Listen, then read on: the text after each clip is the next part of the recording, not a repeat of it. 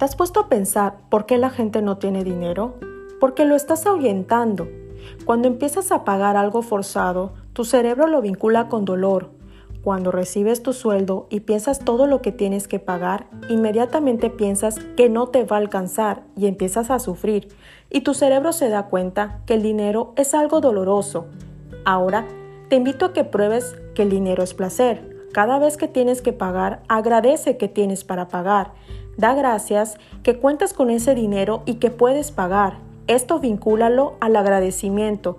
Si piensas solo en gastar, estás atrayendo la escasez y todas tus acciones estarán enfocadas en la escasez y estás alejando la abundancia. Agradece lo que tienes, da un paso todos los días para alejar esa mentalidad de escasez.